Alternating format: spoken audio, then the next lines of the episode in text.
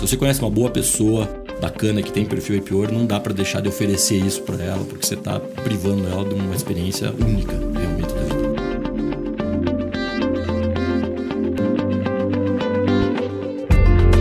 Você ouve agora o IPO Cast, o podcast semanal do IPO Brasil. O IPO é uma comunidade global de executivos e empreendedores extraordinários com mais de 30 mil membros no mundo. Este episódio é patrocinado por Redes Propaganda, Driva Inteligência de Mercado, Michael Page e Icor, especialista em aceleração digital. E apresentado pelos YPOers Duane Reis e Gustavo Ferrone Ferreira, que entrevistam José Mário Marim.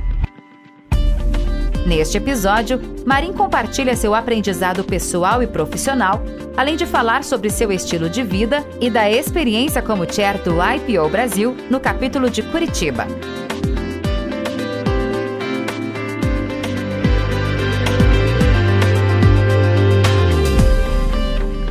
Prazer é meu estar aqui, poder contribuir. Espero que a gente consiga passar alguma informação aí de que mate a curiosidade de alguns e contribuir no crescimento aí. Bom, overview, pessoa física, vamos falar. Nasci em Curitiba, minha família inteira de Santa Catarina. É, estudei em colégio marista, depois fiz faculdade de administração. É, na faculdade, depois fiz uma pós-graduação em finanças e aí fui fazer um mestrado fora. Nesse período antes, eu comecei a trabalhar com 12 anos. Meu primeiro emprego foi um lavacar. Eu tinha um lavacar é, no estacionamento é, de uma empresa do meu pai, é, que era uma concessionária, então eu lavava os carros dos funcionários. depois trabalhei numa empresa de informática chamada MPS, que existe até hoje, que era servidor de informática uhum. e de internet e tal. E depois comecei a trabalhar como mecânico com 15 anos no grupo, é, nas concessionárias do grupo da, da, minha família, que quem fundou foi meu avô, deve ter uns 90 e poucos anos hoje o grupo, Capital Aberto aí, junto com mais uma família que são, são sócios, né? Então o meu começo profissional foi lá, o acadêmico eu já comentei, e aí eu acabei seguindo carreira dentro do, da parte de caminhões pesados do grupo, que era aqui em Curitiba, as outras empresas eram espalhadas aí pelo, pelo país. De mecânico eu fui para vendedor de caminhões usados, vendedor de consórcio, aí é, fiz uma rodada dentro da empresa em outros setores, marketing, finanças, passei por todos os setores literalmente e estacionei no, no financeiro, que aí culminou com a minha ida para fora é, do Brasil para fazer o, o, meu mestrado, né? Meu, então aí eu me desliguei da empresa e fui para lá. É, depois disso eu fiquei lá dois anos sem trabalhar, dedicando ao mestrado mesmo. É, logo que terminei, foi em 2008 que eu me formei lá, estava na crise do subprime americano, uhum. aquela coisa, e o Brasil decolando, a capa do Economist com o Cristo Redentor decolando, não sei se você lembra Lembro disso, dessa, lembro dessa. Então eu fiquei mais um ano trabalhando lá nos Estados Unidos, numa empresa de mercado imobiliário, que foi aonde eu conheci literalmente e profundamente o mercado imobiliário, e voltei para o Brasil logo em seguida, que me levou a, a Blue Empreendimentos, que é a empresa que, que vocês conhecem já um pouco. Zé, e fala um pouco da história da tua família. Assim, você tem irmãos? Como é que é o relacionamento com seus pais? Como é que você foi se aproximando desse ambiente empreendedor? Porque eu imagino que isso já fazia parte da tua vida há muito tempo, né? Dos teus avós também. Fala um pouquinho dessas relações. Eu não tenho dúvida que isso molda o ser humano, né? A família acho que é um dos maiores impactos que a gente tem na nossa vida. Então, com certeza isso me ajudou a moldar o meu caminho eu fui sempre muito ligado à família do meu pai, porque a gente morava num condomínio onde era meu avô e os filhos dele, no caso meu pai e as três irmãs. Meus pais é, se separaram quando eu tinha nove anos de idade. Eu tenho duas irmãs do, desse casamento, do meu pai e da minha mãe. Se dão muito bem até hoje. E tenho mais um irmão do segundo casamento do meu pai, né? Que aí é um, ele tem 20 anos aí a menos do que eu praticamente eu acho que, como meu avô já foi empreendedor, começou lá em Lages e tal, eu acabei nunca enxergando muito outro caminho. É, lá em casa era sempre, sempre essa era a frase: Putz, viu uma oportunidade de negócio, abre o negócio, faz isso, executa. Nunca teve muito. É, encontrar emprego em alguma empresa foi era uma coisa que a gente não se falava uma muito. Uma carreira corporativa, assim, por exemplo, não, não, não passava na, nas conversas de, de almoço, assim? Não. A minha irmã mais velha foi a única pessoa que buscou isso. E era estranho, era uma coisa, todo mundo queria conversar sobre, nossa, como é que é esse mundo aí que você tá, entendeu? E ela acabou aí ficando 15 anos fora do Brasil, expatriada e tal, mas não era uma coisa bem, bem comum. Isso acho que moldou bastante esse empreendedorismo. E meu pai seguiu a carreira a vida toda nas, nas empresas que meu avô fundou, junto com o sócio dele, e foi o caminho natural. É, eu, a única diferença é que eu acabei me desvencilhando do grupo e formando uma empresa sem sócios própria, né? Separada. E então você formou-se em 2008, trabalhou fora do Brasil é, no mercado imobiliário, é, entendeu um pouco desse, desse ambiente. E, mas de qualquer forma foi a primeira iniciativa fora do grupo da família, né? Ou seja, você foi trabalhar numa empresa que não tinha nenhuma relação com ninguém. Como foi essa chegada lá, entender esse ambiente? É, o que, que você aprendeu nessa, nessa experiência? Em Boston, isso, Zé? Isso foi em Boston. É. é. Assim, eu, eu, já tinha tido contato como investidor em outras empresas, mas é claro, a relação é completamente diferente uh, do mercado imobiliário aqui em Curitiba, que meu pai investia, minha família investia. Mas como colaborador, funcionário mesmo de uma empresa, essa foi a primeira vez que eu estava desligado do. Ou eu tive negócio próprio, mesmo sendo pequeno, né? Eu lavava cara, as coisas ou eu tinha trabalhado em empresas da família que, por mais que eram, tinha 5 mil funcionários, eu não, não tinha link direto com meu pai, que era o dono, tinha vários chefes antes. Não é a mesma coisa porque você é da família, né? Então muda. Eu sei que as pessoas me tratavam diferente nesse sentido. Então foi muito legal, porque te dá uma noção do respeito corporativo, da política corporativa, do ambiente corporativo em uma, em uma empresa que você não é o dono. E eu acho que isso te coloca numa posição para que quando você seja dono da empresa, você saiba ver a ótica do outro, né? Que não é o dono, que está ali, o colaborador e, e as coisas que são importantes naquela posição que você está. Isso foi muito bacana. Porém, teve coisas que foram muito estranhas. Eu tive um episódio que foi bastante engraçado. Quando eu terminei de trabalhar em Boston, eh, eu precisava voltar para ter sustento. E aí eu lembro que eu fiquei 42 dias de entrevista na Kraft Foods na época. Opa! É, e voltei empregado. Comecei a trabalhar numa segunda, na outra terça eu pedi demissão. Eu trabalhei nove dias na empresa. E, então, esse era o lado que eu tinha uma dificuldade tremenda. Que, o que me levou a pedir demissão foi que tinha uma politicagem tremenda dentro da empresa. Você terminava o teu trabalho três, quatro horas da tarde, você tinha que fingir que estava trabalhando até as seis, sete, porque senão os outros ficavam pé da cara que você estava terminando antes. E a gota d'água foi para mim que eu atendi uma ligação pessoal e meu chefe veio e falou: escute, você não pode atender ligação aqui no meio do trabalho. Aí eu falei: Não, esses caras estão ficando malucos, cara. Me diz o que eu tenho que fazer, que eu faço, mas agora não posso atender uma ligação, né? Daí eu saí fora da empresa. Então eu acho que tem os prós e contras dos dois lados aí. Sabe que esse ponto que você está trazendo, né? De ser nativo e natural é, para você dentro da tua casa falar sobre empreender e, e à medida que qualquer assunto sobre isso viesse falava sempre em pô vamos entrar nesse negócio vamos fazer isso. Eu segui uma carreira corporativa nos últimos 10 anos pouco menos de 10 anos passei a empreender. E é o extremo oposto né? Então eu, eu admiro muito essa capacidade que os empreendedores nativos têm que vivem em um ambiente familiar etc de já pensar no negócio como se fosse deles e, e, quando você é executivo, você aprende a lidar com esse ambiente corporativo, você aprende a lidar com, com a forma como uma empresa precisa se dissipar em regiões diferentes, processo. Você pensa, a cabeça pensa muito em como você faz para escalar aquele negócio, é, partindo do princípio de que você não é o dono e de que você tem que exercer uma influência muito grande para fazer as suas ideias darem certo. E como empreendedor isso é diferente. Não que você é, ordene, né? Você tome a decisão e pronto, vai fazer. Não é assim que funciona. Mas é diferente, é um olhar diferente. Né? Ser empreendedor e ser executivo tem uma diferença muito grande. Né? E é admirável ver isso assim, né? do tipo, você voltar, arrumar um trabalho e falar assim, não, isso aqui não faz nenhum sentido para minha vida. Então, isso já tinha ali na tua vivência uma clareza do que você queria e do que você não queria muito jovem. Isso é uma outra coisa que leva, às vezes, muito tempo para a gente decidir, né? Você primeiro precisa se conhecer, passa um tempo, aí você fala assim, bom, não, isso aqui eu, eu gosto bastante. Não, isso aqui não faz nenhum sentido para mim, né? Você percebeu isso em algum momento, assim, de se conhecer? Falar assim, cara, eu sei que para mim isso faz sentido e outras coisas não fazem. Quando é que essa consciência começou a existir para você? Até voltando um pouco na sua fala aí, eu acho que o ideal dos mundos é, entre um executivo e um empreendedor seria a, a mescla dos dois, que, que é, é, muito difícil, porque como empreendedor um dos pontos que, que eu vejo, pelo menos no meu papel, que eu tenho muita dificuldade às vezes, é justamente o, isso de criar o processos e, e não estar tão presente como pessoa para que a coisa possa crescer e propagar de forma natural, que o executivo tem mais facilidade uhum. em fazer, porque talvez ele não esteja ali daqui a dois, três, cinco anos. Né? Então, esse é um ponto bastante relevante de mudança entre os dois. e respondendo a tua pergunta, algumas coisas sim, eu já tinha muito claro, outras não. Este ponto específico que eu acabei de contar, que vem ligado à liberdade de tempo e liberdade de, de forma de atuação, isso eu sempre tive muito claro. Eu sempre fui até, hoje já está mais em voga isso, mas aquela coisa, me, dá, me dê as tarefas que eu tenho que executar e é o prazo de entrega.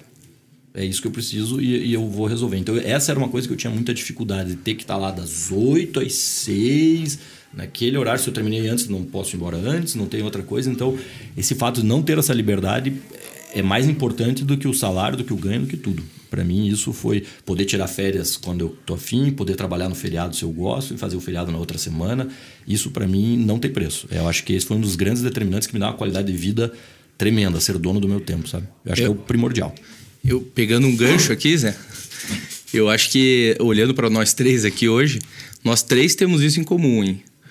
O Zé teve essa micro experiência executiva, mas teve, e teve que ter também. Isso, né? Acho que te, cria um turning point aí bacana. E foi o, o funcionário, entrou no, no, Guinness como funcionário de menor tempo na Craft Food. Deve ter um quadro dele lá. E, e você sabe que eu tive também uma carreira executiva é, aqui na Espanha é, de oito anos no total, e meu último emprego foi com a Craft Foods também. Zé. Então temos mais uma coisa em comum aí.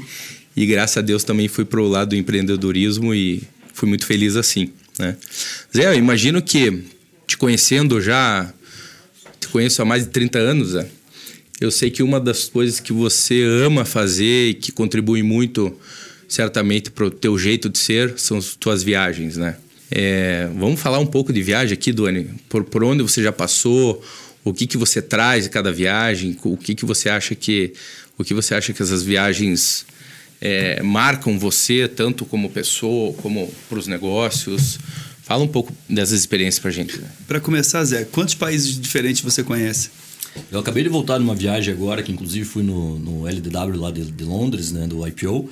E conheci Irlanda e Escócia que não conhecia. Então fechei, fechei 77 agora. 77 países. É, tá bom, bastante hein? ainda. Mas a pandemia atrapalhou um pouco. Tá igual o número de membros do capítulo de Curitiba. Exatamente igual. Aí, ó. Boa. Olha, isso. Negócio de, engraçado é que eu saí a primeira vez do Brasil tarde. Eu saí com 11 anos a primeira vez que eu fiz uma viagem. É, meus pais não tinham costume de levar você. Viajar quando era criança, apesar de poder não levavam. E, e, e aí eu fui para Disney, acho que como quase muita gente faz a primeira viagem aqui no Brasil, né? Foi muito legal. E não foi nesse momento nada que eu descobri isso. Descobri, é, comecei a gostar com 22, 23 anos, é, quando eu fui morar lá no, nos Estados Unidos, com 23. E eu sempre fui austero, para não dizer mão de vaca, né? Então, para viajar aqui do Brasil é sempre muito caro. E lá eu comecei a ver que as passagens para qualquer lugar do mundo era de graça. Uhum. E aí eu encavalei minhas aulas lá é, do mestrado, o máximo que dava em dias, para ter dias mais livres e eu viajava sempre que dava. Então, viajava pelo menos uma vez por mês quando eu estava lá e aí viciei. Troquei meu internship no meio do, do mestrado, ao invés de fazer internship, eu troquei por três meses de, de viagem volta ao mundo. Travel ship. É, travel ship, exato. Tá. E, e aí é, foi assim que, que começou e eu acabei é, hoje é o que eu me dou de presente, digamos, é o meu hobby. Eu gosto de, as viagens que eu faço, eu planejo elas por completo. Eu pesquiso o lugar, eu pesquiso a localização que eu vou ficar, o bairro, estudo a cidade, aprendo. Eu acho que isso me encanta bastante antes da viagem. Aí quando eu tô lá, eu já conheço, eu já levo algumas coisas preparadas para eu ler na frente do tal monumento, diz aquilo, eu vou com a minha esposa, a gente abre um vinho, fica na frente do negócio, estuda, lê. É bacana. E o retorno tem as fotos, tem as histórias para contar. A minha casa, para quem conhece, eu não tenho. Toda a decoração da minha casa é de viagens nossas, né? Então é, a casa é uma história viva, é bem, bem legal, assim. E, e, o impacto que isso trouxe na minha vida é engraçado que é uma coisa super difícil de medir e às vezes vem anos depois. Eu vou dar um, um exemplo profissional.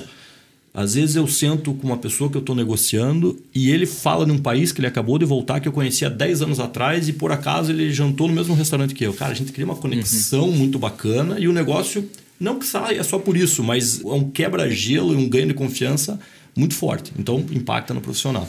Te dá ideias, te abre a cabeça para coisas muito diferentes. Outra coisa que eu acho que me marcou muito na, em viagens é você aceitar o diferente.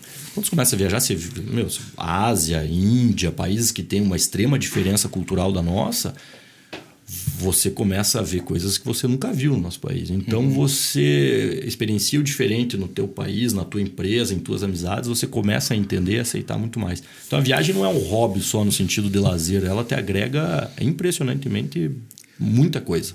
Muito. É, culturalmente, né, é, é uma, um aprendizado muito grande, né, Zé? Muito, é. muito, muito, muito. Eu, eu acho fantástico. Eu acho o melhor investimento que você pode fazer num filho ou com você mesmo é viagem. É, é excepcional. E, Zé, então fala assim: 77 países, né? cada um uma, uma história diferente, um momento diferente da vida, uma reflexão, etc. Mas, assim, se você pudesse falar top 5, assim, sabe, de experiência de vida.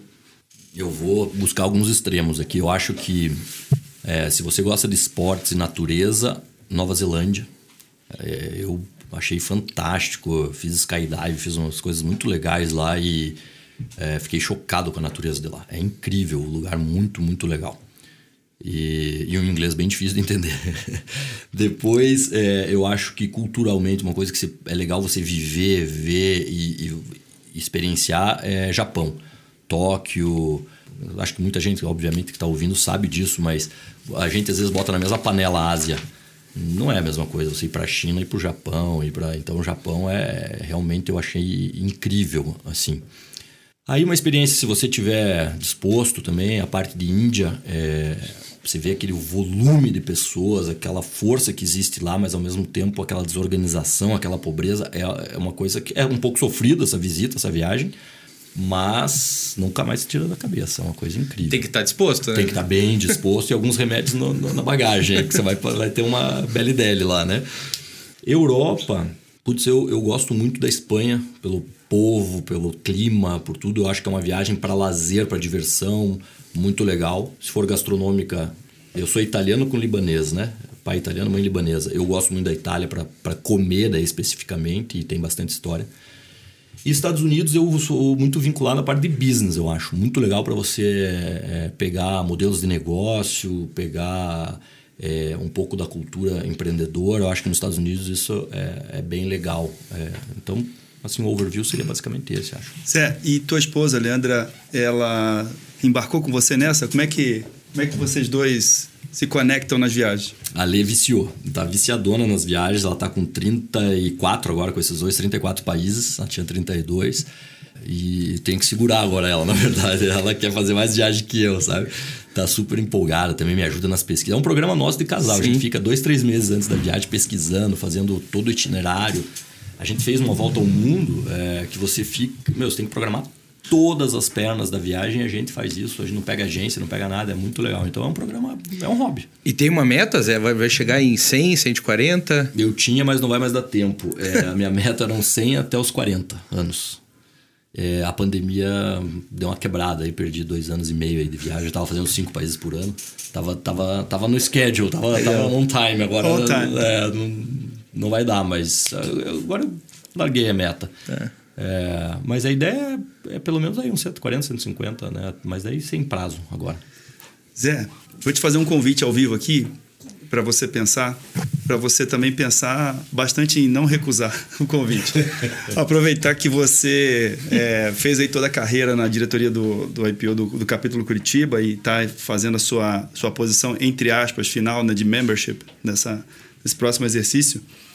É, o que, que você acha de você e Leandra montarem um canal de experiências de viagem com áudios curtos falando um pouco sobre é, como foi a última viagem? Ou seja, na hora que vocês viajarem, não é para parar e, e, montar, você já vai preparando aquilo e aquilo vira um, um, pequeno áudio, sei lá de quanto tempo 10, 15 minutos. E, e colocar isso num canal para compartilhar com a rede de YPOers do capítulo e, quem sabe, do Brasil inteiro. Isso é bacana. Eu nunca.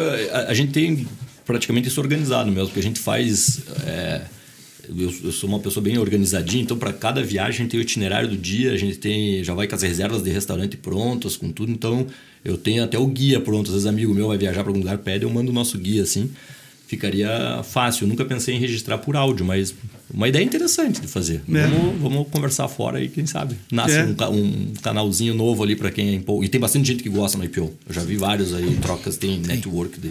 A gente tem um grupo, né, de Travel and Food. Que, é. puta, é uma riqueza enorme. Você fala assim, ó, oh, tô indo para Singapura, onde é que eu almoço? É. Vem 20 opções para você almoçar Então, realmente o pessoal viaja muito, né? E gosta. E, e nessa viagem de Londres que ele comentou, do LDW, é, eu estava também e a gente teve um pequeno tempo para fazer outras coisas, né? E ele e a Leandra, falei com eles rapidinho e assim, as três, quatro coisas que me disseram eu peguei para fazer e pô, maravilhoso. Foi super bom, funcionou bem. Então, às vezes é um negócio que você não programa de uma hora de conversa, mas assim, 15 minutos de boas dicas, uhum. nossa, muda Cinco tudo. Fazer. Cinco minutos por, por cidade, nossa, dá para dizer a cidade toda praticamente. E as buchas de viagens, é?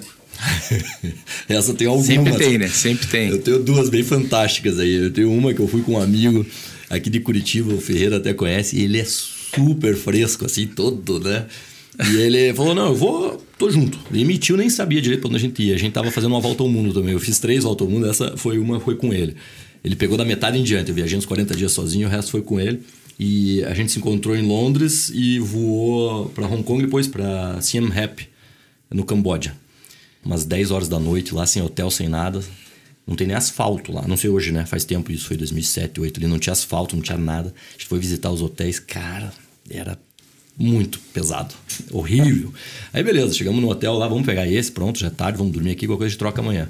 Os colchões eram maior que a cama, era de lado, assim, ficava o colchão, então você ficava rolando na cama, você não conseguia dormir. Acordamos no dia seguinte, cheio de mordida de coisa, não sei se tinha pulga, o que que tinha, aqueles bad bugs, não sei o que era. Começou assim.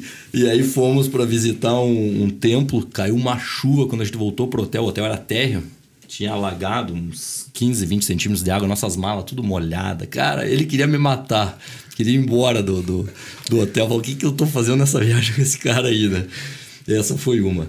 E, e a outra aí foi, foi mais séria. Eu fui no Marrocos. É, junto com a Leandra já, e eu peguei é, uma doença lá e, putz, passei muito, muito, muito mal. E foi uma época que estava tendo um surto de ebola, e aí eu não podia ser internado porque tinha risco de ebola, eu não queria também. Aí foi uma experiência bem ruim, assim, eu tive que estabilizar no hotel com um médico lá, e daí me voaram para Amsterdã. Daí eu fiquei lá até melhorar bem e voltei para o Brasil. Essas foi, foram experiências perrengues aí, mas você aprende também, né? É, me fez lembrar uma, uma experiência que eu tive no Nepal, Dani, que eu fui também muito uma coisa muito simples assim, a gente dormindo. Eu fui entrar na minha cama e tinha uma galinha dormindo do lado do meu travesseiro. Praticamente dormi com ela ali no meu quarto, assim, uma coisa impressionante. Mas esse é o bonito, do lado bonito das viagens, né? De a gente querer conquistar novos horizontes. Mas, mas, uma galinha é, agachadinha assim, aconchega um pouco. Então, chocadeira assim. Ela dá, uma, dá um quentinho, né? Dá, dá. Maravilhoso. Zé, bacana saber um pouco dessa, dessa jornada, porque eu acho que eu que te conheço também, a gente conversa bastante, é, isso tudo faz parte do, do, do ser humano que você é, né? é, todas essas experiências, as coisas que você vivencia, de alguma maneira refletem né, na forma como você trata as pessoas, na forma como você se comunica, percebe. E eu, como te conheço já há alguns anos, tenho, tenho essa percepção a seu respeito. Né? Não dá para saber se você viajou 77 para 77 países, mas dá para saber que você é um cara que, que conhece o mundo, né, como o mundo funciona.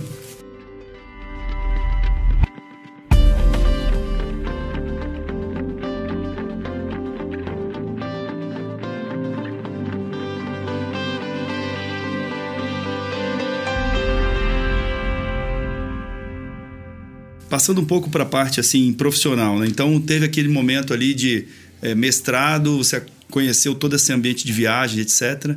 E, e voltou para o Brasil já com uma cabeça é, pensando em empreender, mas você tinha a chance de empreender dentro dos negócios da família. E aí você percebeu que era a hora de criar um caminho novo. Como é que foi esse processo de decisão e conta um pouquinho do, do início da Blue aí, ou do, dos empreendimentos imobiliários? Esse processo de decisão, é, ele foi, de certa forma, desenhado desde o começo pelo meu pai. Ele não queria que eu seguisse carreira no grupo, porque no grupo a gente é sócio minoritário. É, e capital aberto, então já tem uma gestão profissional e tal. Então ele sempre me incentivou a criar. Eu já sou a terceira geração. Então a gente eu criar alguma coisa própria para não depender é, do grupo que estava numa estratégia já de alguns anos aí de, de venda de empresas e tal para dar liquidez aos sócios. Então já tinha um caminho desenhado nesse sentido. Por outro lado, era confortável para mim ficar no grupo. Putz, você sendo da família, uma empresa estruturada, maior do, do mundo no setor que ela atuava. Então, é, isso tudo. Qual era o setor, Zé? Qual é o setor? Ah, esse setor específico que eu trabalhava era de caminhões pesados, né? Que a gente era o maior concessionário do mundo. E aí tinha outros setores, tinha tem o porto ali de Itapuá, tem floresta, transportadora, hotelaria, grupo gerador, é, eram 43 empresas.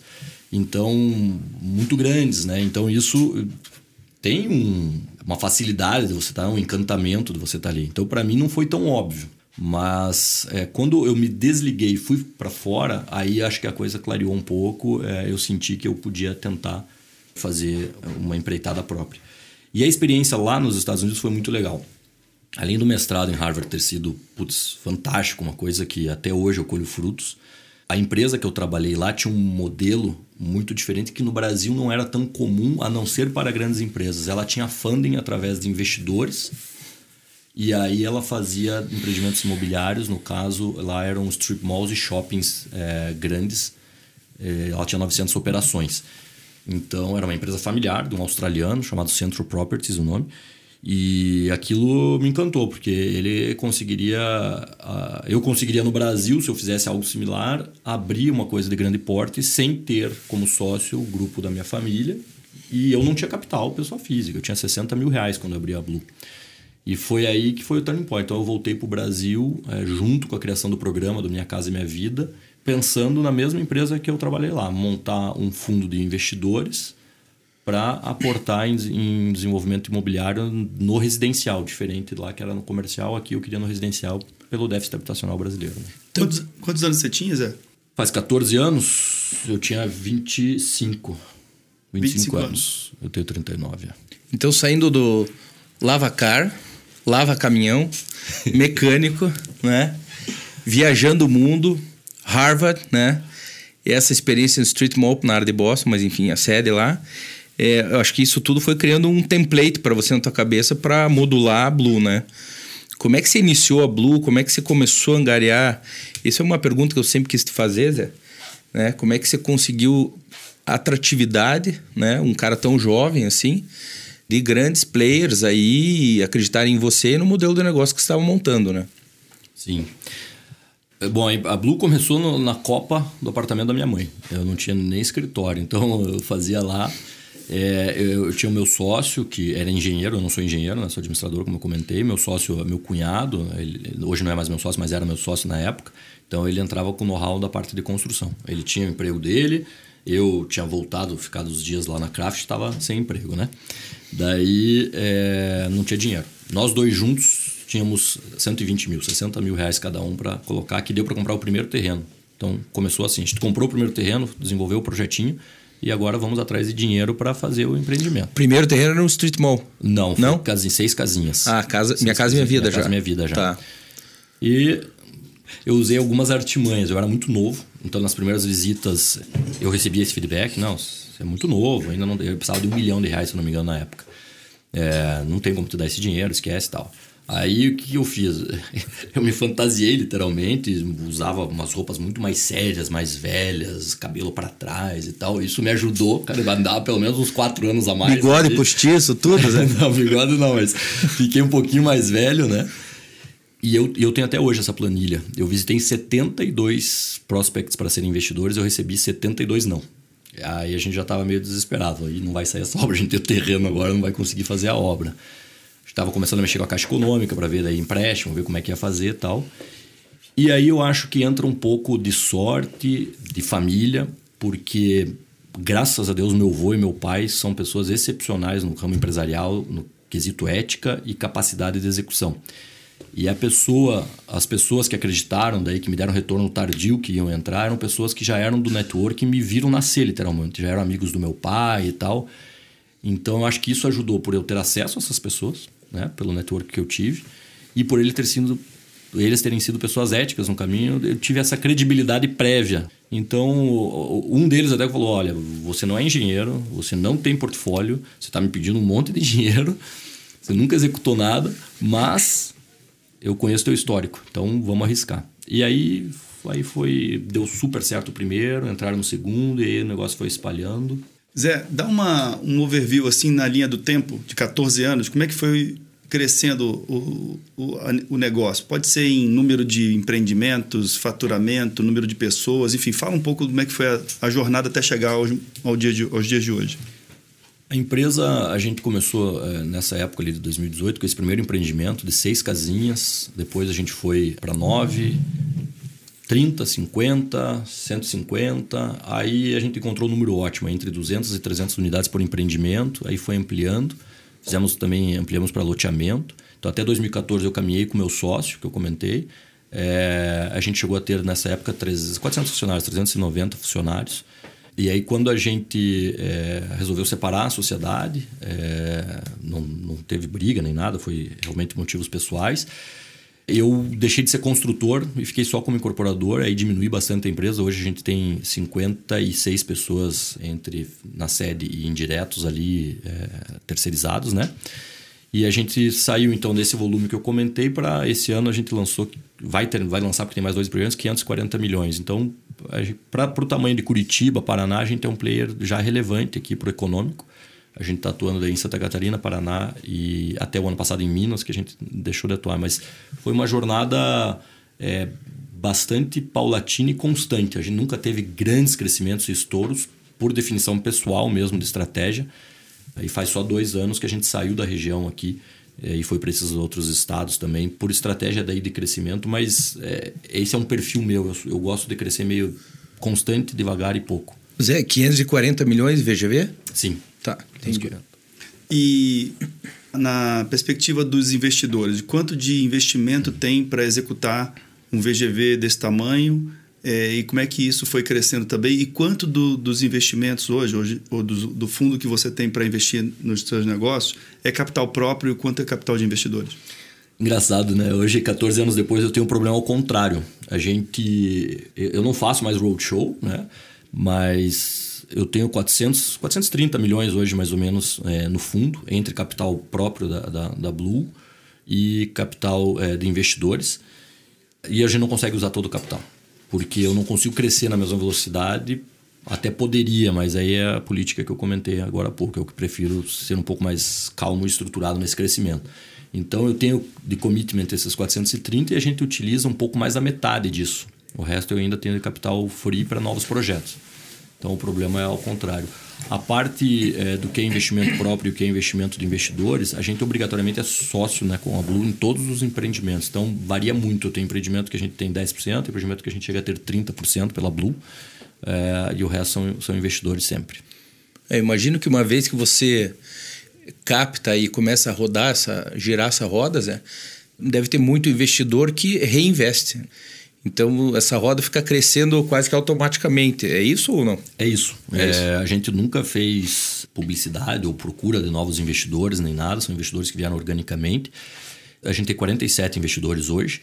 Dois, agora o terceiro esse ano, que deixaram de investir conosco, mas ou por necessidade do capital ou porque chegaram a uma idade muito avançada que não querem mais investimentos, que construção, né, real estate é um, é um pouco de longo prazo, né, três, cinco anos de ciclo. É, mas a gente nunca perdeu nenhum e nunca angariou mais nenhum, acabou vindo no boca a boca. E, e a grande maioria está em quase todos os projetos. Tem alguns que gostam de concentrar em um específico, mas tem alguns que chegam lá, Zé, eu quero dar aqui 30 milhões e pulveriza nos projetos e tal. Então, é, a recorrência é, é o risco que você corre de entrar e não sair mais. Zé, para ter investidores, os mesmos investidores por muito tempo, é, imagino que você entrega uma rentabilidade na linha do tempo atraente para esses investidores. Você pode falar um pouco sobre isso? Posso, posso. Eu não tenho esse número atualizado pandemia, é, mas pré-pandemia, que foi 2020 ali, o, quem entrou do começo até 2020, fez o primeiro ciclo, reinvestiu, sempre ficou conosco, teve uma rentabilidade de 24,8% ao ano líquida, pós-imposto, pós-performance da Blue, pós tudo. Então esse é um dos motivos. Eu descobri tardiamente que a gente cobrava um pouco fora do padrão de mercado, é, talvez por ser inexperiente lá no começo e não ter acesso ao capital. Então a gente realmente paga bastante para o investidor. Mas por outro lado me dá essa capacidade de angariação fenomenal, né? Então credibilidade também, né? Ao longo do tempo. A gente entrevistou aqui o Márcio Trigueiro, é, e o Márcio Trigueiro teve uma passagem pequena pela PDG, é, já no momento em que a PDG estava diminuindo seu tamanho, né? Tinha 3 mil funcionários, estava diminuindo assim, numa velocidade muito grande. E a gente, eu me lembro da gente ter perguntado para ele assim, como é que foi a experiência, né, de, de tocar uma empresa é, no segmento de, de, baixa renda, de imóveis. É, naquele momento, houve um momento difícil em 2014, 2015, e a gente vive um momento parecido hoje. E aí eu queria é, te ouvir um pouco, você falou muito da estratégia, né? Então, assim, nem todo capital que você tem disponível no teu fundo é, você está utilizando em projetos por uma questão estratégica. E eu me lembro dele ter falado, por exemplo, que os grandes é, empreendedores nesse segmento eles empreendiam na sua geografia. Né? Então, ele falava assim: para dar tempo de sair de manhã, visitar e voltar na hora do almoço, ou seja, tem que ser perto. Então, essa era uma questão estratégica.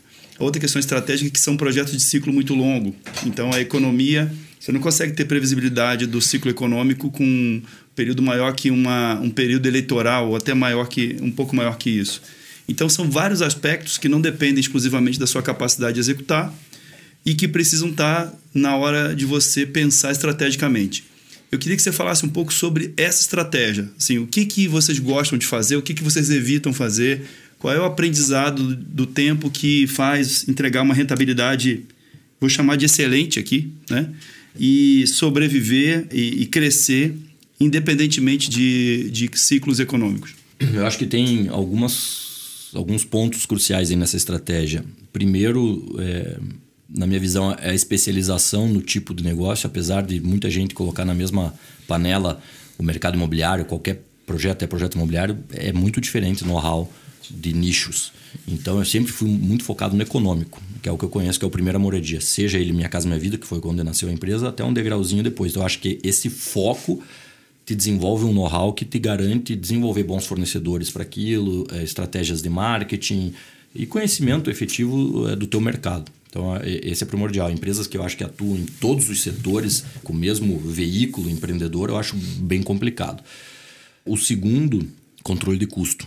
Talvez por eu estar nesse econômico, é, a margem é mais baixa, o controle de custo é excepcionalmente importante. É, e esse é um dos motivos pelos quais, pelo qual eu não gostaria, eu não, nunca quis crescer de forma muito acelerada, porque você perde o controle do custo na mesma velocidade que você cresce. Então a gente cresce, normalmente a gente tem ciclos de crescimento de cinco anos, da gente estabiliza, fica dois anos estável, cresce de novo, é mais ou menos a estratégia que a gente usa. Eu acho isso bastante importante. Esse fato de você ter as obras perto, que você consiga ir e vir no mesmo dia, é um conforto realmente. Eu, apesar de não ser engenheiro, eu gosto também de ir na obra, conhecer, olhar, ver. E você ter isso dentro de casa. A gente viu agora uma experiência recente, né? Que todas as grandes tentaram se tornar nacionais, vieram até para Curitiba, para o sul em geral. E a dificuldade foi tremenda, porque além de você dificultar os seus controles, a cultura local é muito diferente de produto, de conhecimento de bairro e tal. Então, quando a gente tem ido essa expansão para Santa Catarina, quando a gente foi para Minas, a gente sempre foi com player local junto. Né? Então eu acho que essa é uma estratégia de crescimento bacana. Você faz uma sociedade, uma parceria com um player local que conheça muito bem a localização. E o nosso modelo de negócio facilita isso pelo fato de eu posso ser simplesmente um, um, um sócio financeiro para ele. Né? Agregar know-how de desenvolvimento de produto, mas execução, conhecimento do local fica com ele e a gente é um player financeiro. Daí. Zé, falando em produto, Detalhe aqui para gente, então, quais são os produtos, de, vamos dizer, de atuação que a Blue tem hoje, entre as casas, o plaza, os loteamentos, como é que está isso? A Blue hoje, a Blue nasceu com uma marca que fazia tudo, né? Era uma única marca. Hoje ela é a Hold, né? embaixo dela a gente tem três operações. Plaza Fácil, que é uma operação de renda, a gente tem 211 imóveis de renda, a empresa mais nova hoje do, do grupo é, são strip malls, aí iguaizinhos à empresa dos Estados Unidos. Né? A gente está começando com essa empresa. É, a gente já tem três strip malls em operação, que dão essas 211 lojas aí. E a marca é nova, a ideia é ter no mínimo 10 a 15 operações aqui em Curitiba e região metropolitana. Então esse é um business. O segundo business é início empreendimentos, que é onde nasceu tudo, que era a Blue antigamente. Né? Início, como diz, é a primeira moradia, é o início de tudo então aí a incorporação de Minha Casa Minha Vida e Standard, que é o primeiro degrau acima do Minha Casa Minha Vida. Aqui em Curitiba, imóveis na faixa de 250 a 350 mil. Apartamentos, casas. E também no início, primeira moradia em loteamentos. Que a gente tem Paraná, norte do Paraná e Minas, loteamento, primeira moradia, não loteamento do lazer. E a terceira marca, projetos especiais, que é exatamente essa que eu comentei, que a gente entra como sócio financeiro. Então a gente tem dois parceiros locais aqui, que, de, que são de outro espectro é, do mercado imobiliário, que é a Laguna e a GT, aqui, que são do alto padrão, que a gente é sócio financeiro deles, e que a gente entra investido nessas outras empresas que eu comentei. E um quarto negócio, que não é negócio em si, é o Instituto Social, que é o Blue Social, que é um, nasceu com a empresa já desde 2010, a gente tem.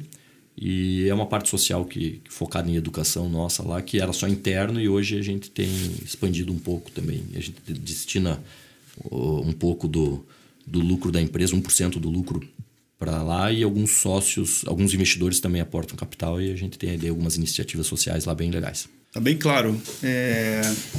Zé, a gente entendeu aí o, o, o caminho que você percorreu. É interessante conhecer um pouco é, de como é que você colocou em prática tudo aquilo que você foi reunindo ao longo da vida e transformar isso num negócio.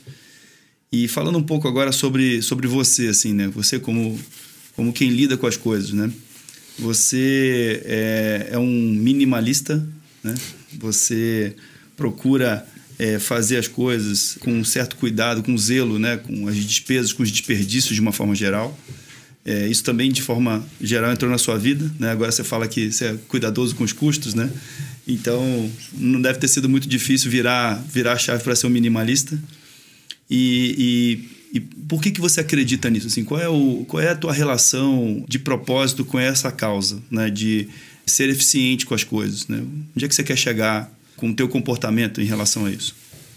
O minimalismo que eu levo na, na vida e às vezes até na empresa também, eu acho que ele te traz um conforto e uma facilidade é, no teu dia a dia, a tua vida fica mais leve. Então é realmente o bem-estar que eu procuro com ele.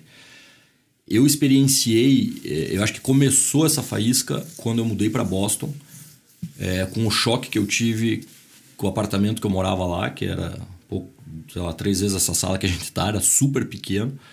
É, como brasileiro, cheguei lá, comprei carro, não, não tinha onde enfiar o carro depois, tive que vender. Então, você começa a viver com muito menos. Eu tinha duas malas, era isso que eu tinha. E, e não me fez falta todo o resto que eu deixei para trás. Aquilo me levou a começar a pensar em algumas coisas. Mas por que eu tenho tudo aquilo que eu tenho? Só essas duas malas aqui me fez. Eu viajava fácil, quando tinha que fechar lá, fechava o apartamento e ia embora. Esse foi acho, o primeiro gatilho. E depois eu fiz oito anos de yoga e acabei entrando em meditação, algumas coisas que eu, que eu procurei para mim, que eu sou muito hiperativo para me acalmar. E ali eu fui descobrindo um pouco mais de leitura sobre isso. E aí facilitou minha vida demais. Por exemplo, a gente. Meu pai tem um pouco disso, sem ele descrever com essas palavras, ele tem. A gente tinha casa de praia, é, em Pissarras, em Caiobá, casa aqui e tal. Hoje eu não tenho nem casa própria, para você ter ideia. Então, é, te dá uma liberdade de você não ter nada, porque daí as coisas não te possuem mais, né? Você não tem que ter aquele tempo para dedicar para tua casa de praia, para teu carro, para tua moto, para sei lá o que as pessoas têm hoje, barco e tal. Você fica livre, teu tempo é teu, você não tem mais nada para cuidar. E se você for ver tudo isso, te toma 10 minutos aqui, 15 minutos ali, ou você tem que ter uma secretária para cuidar de tudo isso e vai. Eu vou ao ponto de entrar até no meu guarda-roupa de não ter muita coisa. É, eu, eu, eu faço porque eu acompanho. Se eu tinha 14 portas de armário, eu tenho duas hoje. Duas. Não me faz falta nenhuma.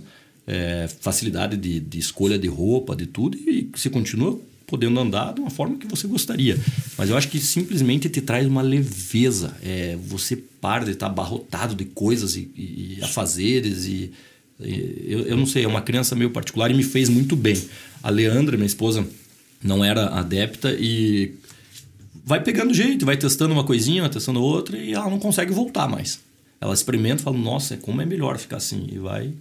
E assim vai indo. Modo de vida. Modo Muda. de vida. É muito legal. E não tem. Minimalismo não tem nada a ver com mão de vaquismo, né? Com austerismo, ou com você abrir mão de outras coisas. Você pode ser um minimalista que tem um guarda-roupa, por exemplo, vamos usar de roupas, tem uma porta, só que só tem o George Armani, se o cara quiser. Beleza. Não, não tem a ver com isso. Tem a ver com quantidade desnecessária.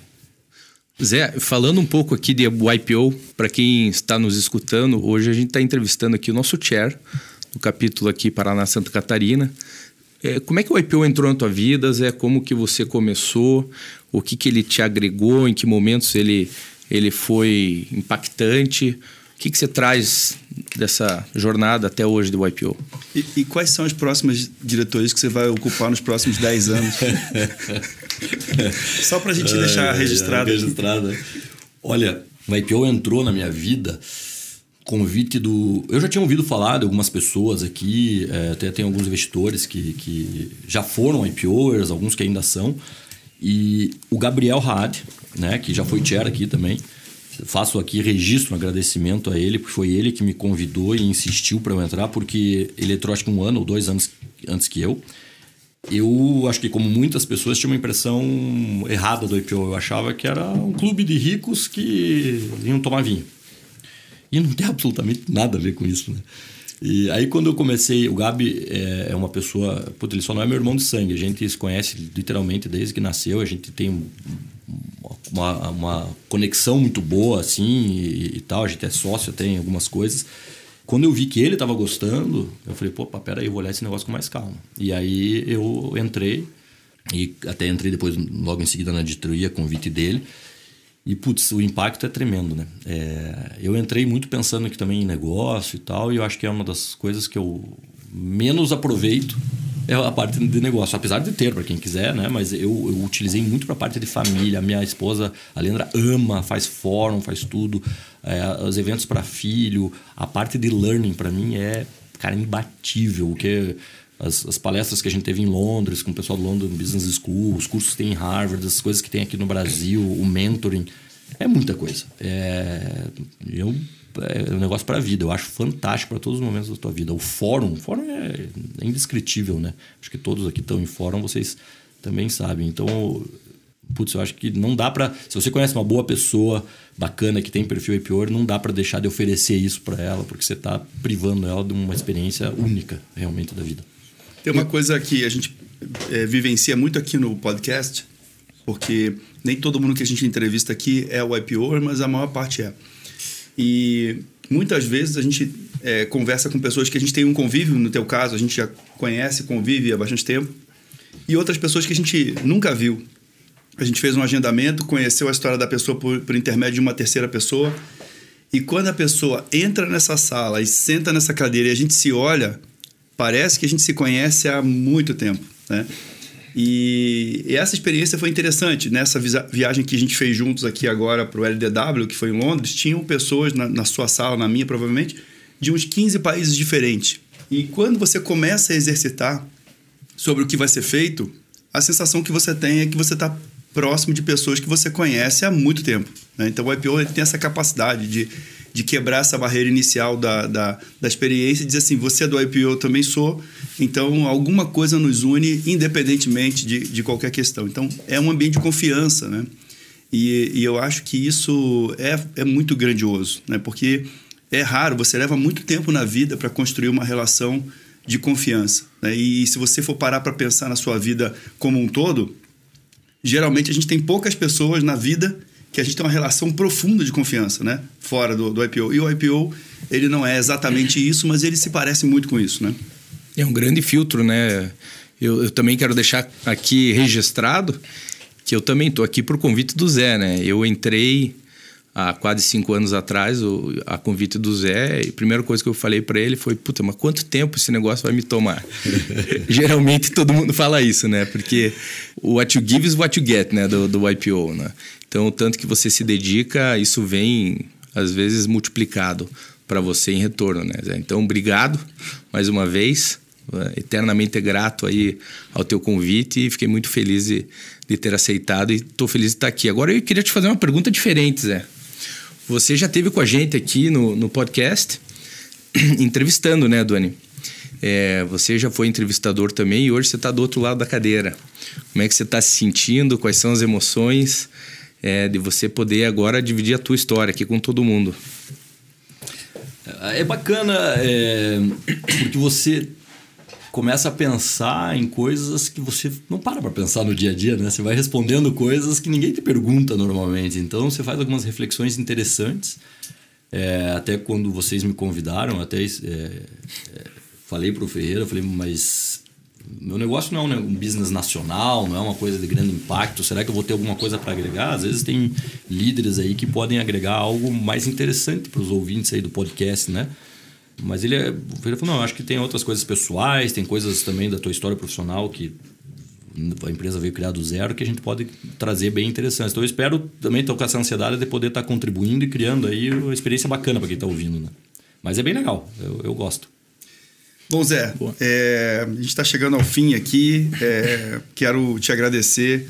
Primeiro, é, como membro da, da diretoria, por ter apoiado e, apo e continuar apoiando o podcast. Então, o podcast que está aqui hoje funcionando. A gente já está, talvez, aqui no trigésimo é, episódio sendo gravado, deve ter uns vinte e tantos aí já disponíveis é, tem o teu, a tua participação efetiva, o teu patrocínio e a gente conta muito com você aqui, eu e o, e o Gustavo, é, para a gente dividir a bancada é, juntos aqui. À medida que você se libera um pouco da agenda de chair, tá um pouco mais com a gente aqui dividindo as bancadas, sempre dois de nós aqui entrevistando. E é um prazer estar com você hoje e te agradecer, sobretudo, por isso. Show de bola, é. Como de costume, né, Dona? A gente trouxe um livro aqui para o Zé é um livro escrito por um professor de Babson, vizinho teu lá de Harvard, uhum. é, Empresas que Curam, né? The Healing Companies, do Raj, um professor aí famoso por, por que, que ele, quais são os temas que ele aborda muito nesse livro, é o poder da a influência do líder sobre os colaboradores das empresas e como é, esses colaboradores, eles estando com uma vida, vamos dizer assim, equilibrada, o impacto que eles causam é, na sua neighborhood, no seu bairro, na sua comunidade, que isso causa impacto nas cidades, nos países. Então, ele trata, aborda de, de uma forma muito bacana e clara, tem até TED Talks dele, é, dizendo que a responsabilidade do, dos líderes vai muito além de trazer bons números para os shareholders e tudo mais, né? Então, espero que te contribua bastante aí. Você, como um líder, é sempre bom a gente estar tá lendo esse tipo de coisa. Obrigado, nunca li esse e caminha com, com o que eu penso. Então vamos, vou ler com certeza. Obrigado. Boa, Zé. Obrigado, Zé. Obrigado, Zé. Se você gostou dessa conversa com José Mário Marim, não deixe de escutar os outros episódios do YPOcast, disponível em todas as plataformas de streaming.